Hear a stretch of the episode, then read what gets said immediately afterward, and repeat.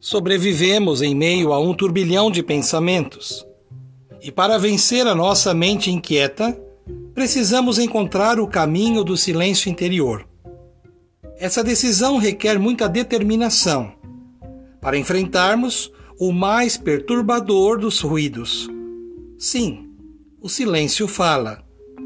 Quando buscamos um tempo para a meditação ou para a contemplação e nos afastamos do barulho do cotidiano, apoiamos-nos na generosidade dos sons que vêm com o cantar dos pássaros, das águas que caem na cachoeira, dos pingos da chuva ou do vento.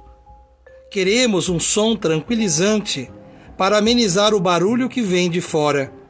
Aos poucos, de tanto buscarmos aquietar a mente e o coração, descobrimos que existe um barulho no silêncio. E o seu som é perturbador. Incomoda, questiona, provoca. Ele nos leva à escuta de nossas palavras que ecoam em nós. Mas o silêncio tem sua beleza. Ele nos conecta com a vida e nos favorece possíveis passos para a felicidade. Cultivando a cultura de paz, um grande abraço.